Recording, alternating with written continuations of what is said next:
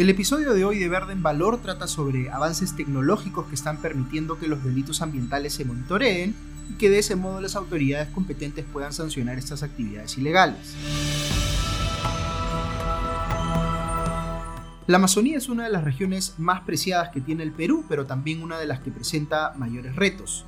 Verde en Valor es un podcast producido por el Comité de Lectura en alianza con el proyecto Prevenir de USAID que tiene como objetivo visibilizar y generar conciencia sobre los delitos ambientales que se cometen en la Amazonía peruana. Este va a ser un viaje para reflexionar sobre cómo podemos proteger algo tan valioso como nuestros bosques amazónicos y qué herramientas tenemos a la mano para prevenir y combatir estas amenazas. También debemos entender que, más allá de las responsabilidades que le corresponden al Estado, las empresas y los ciudadanos podemos jugar un rol clave en la reducción de los delitos ambientales. ¿Cómo están? Bienvenidos al quinto episodio de Verde en Valor. En los primeros episodios de este podcast nos dedicamos a contarles sobre las amenazas que ponen en riesgo a la Amazonía y en qué consisten los delitos ambientales que se cometen en esta zona. Pero no queremos quedarnos en los problemas sin plantear soluciones y contarles todo lo que sí se está haciendo para proteger estas áreas vulnerables, así como todo lo que se podría hacer en el futuro si asumimos el compromiso. Por ello, en este episodio vamos a contarles sobre cómo la tecnología y sus distintas herramientas están cambiando la forma como se ataca el problema de la tala ilegal y la minería ilegal. Es evidente que la tecnología ha cambiado el mundo y la manera como nos relacionamos con él. Los celulares, el Internet, los sensores, la inteligencia artificial, los drones, en fin, son muchísimos los desarrollos tecnológicos que hoy impactan nuestras vidas o las van a impactar mucho más en el tiempo, para bien y a veces para mal. Pero lo que traen consigo, indudablemente, es la capacidad de potenciar lo que hacemos para facilitar el cumplimiento de nuestros objetivos como individuos, como sociedad o como especie. Afortunadamente esto ha tenido también un impacto relevante en el cuidado de la Amazonía, porque estas zonas remotas y desconectadas de la selva peruana son cada vez más accesibles y pasibles de ser monitoreadas. Por un lado, existen herramientas que permiten monitorear el estado del bosque y prevenir delitos ambientales. Por ejemplo, las imágenes satelitales con gran resolución y los drones han permitido que se pueda tener información detallada y casi en tiempo real sobre zonas deforestadas y hacer seguimiento físico para determinar por qué esas zonas se han visto afectadas. ¿Es acaso por tala legal y responsable, con los permisos o autorizaciones pertinentes, o se trata de tala ilegal, indiscriminada, que pone en riesgo la sostenibilidad de la zona? Sidney Novoa, director de Sistemas de Información Geográfica y Tecnologías para la Información de la ONG Conservación Amazónica, nos explica el reto de esta verificación.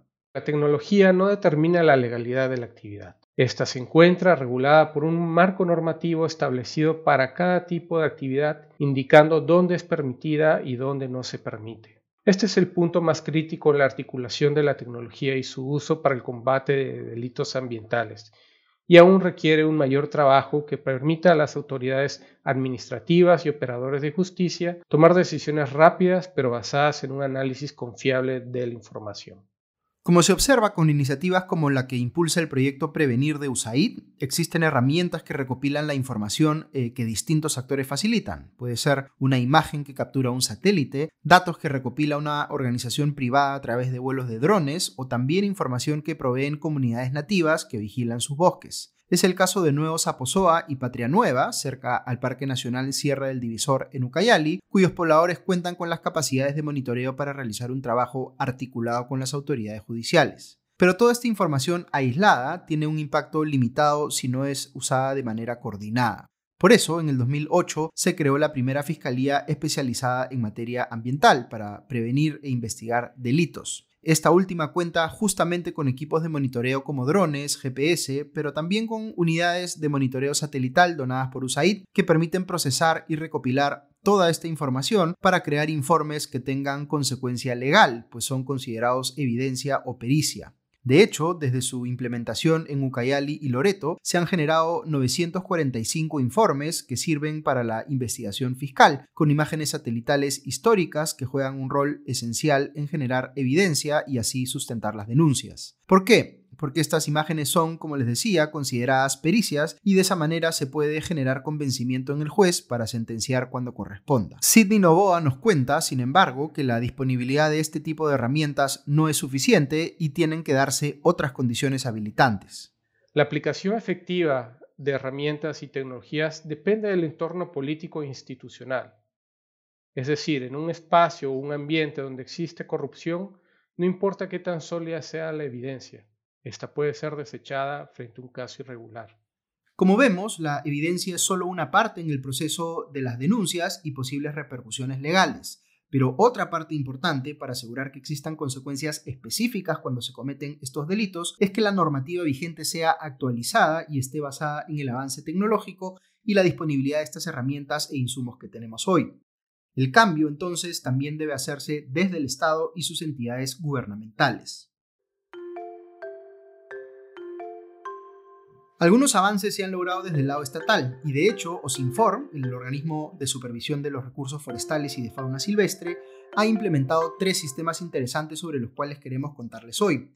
El primero es el CIADO, el Sistema de Información de Archivos Digitalizados, que como su nombre señala ha digitalizado y organizado el repositorio de documentos de OSINFOR y de los gobiernos regionales para que los distintos usuarios puedan acceder a ellos de manera remota e inmediata. Parece algo menor, pero imagínense cómo funcionaba esto antes, cuando cada reporte se trabajaba de manera independiente y si alguna de las partes necesitaba información, debía hacer un trámite para solicitarlo y buscarlo en un depósito de papeles desorganizados.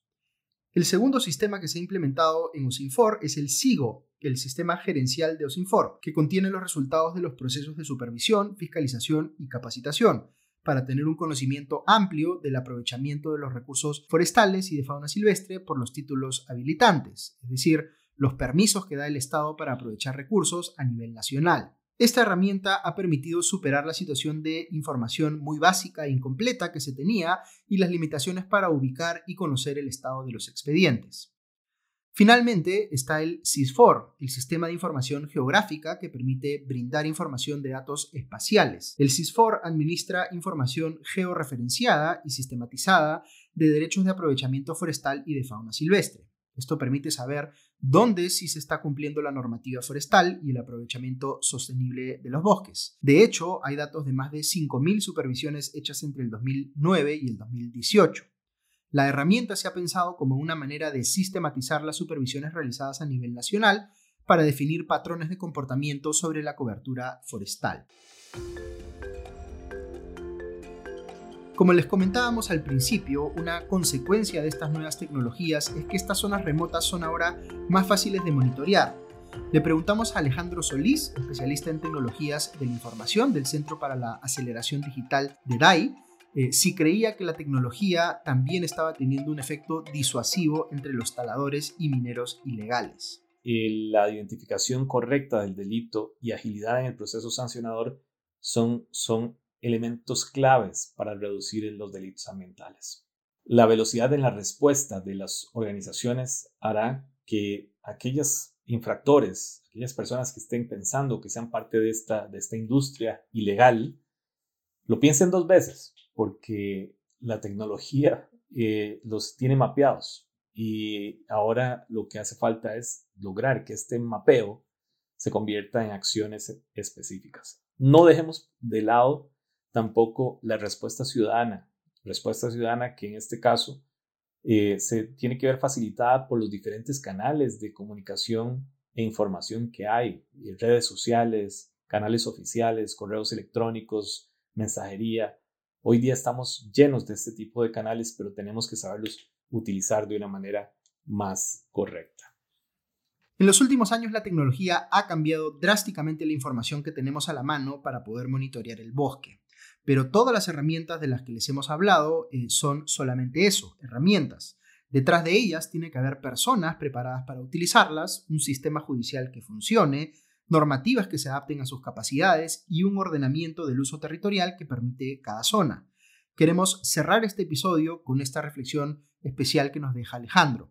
Es inaudito que un proceso de, denuncia tenga más de, de, 30 días sin ninguna acción por falta de, de información o falta de datos eh, disponibles. Entonces, hace falta cerrar esas brechas de tiempo. Hace falta eh, ese sentido de la urgencia y que la tecnología está ahí para facilitarnos. Finalmente, hace falta estar al día. Eh, creo fielmente que, la capacidad de las, personas en general, de los seres humanos, es altísima para adaptarse a las condiciones y tecnologías disponibles. Hay que tener una agenda de, mejora continua de capacidades digitales. Em, nadie se tiene que quedar atrás. Esta es una oportunidad para todos. Eh, y a nivel de las organizaciones y oficinas de gobierno, es, la puerta para la transformación del sistema a un sistema mucho más ágil, un sistema mucho más eh, a la vanguardia en el uso de tecnologías para apoyar estos procesos de denuncia, los procesos de vigilancia, de monitoreo alrededor de los delitos ambientales. Como siempre, muchas gracias por escuchar. acompáñanos en los siguientes episodios de Verde en Valor para seguir explorando la Amazonía desde un lugar más respetuoso y consciente.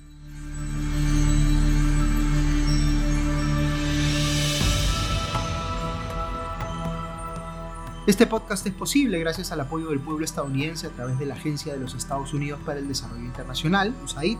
Su contenido es responsabilidad exclusiva de los autores y no refleja necesariamente los puntos de vista de USAID o del gobierno de los Estados Unidos.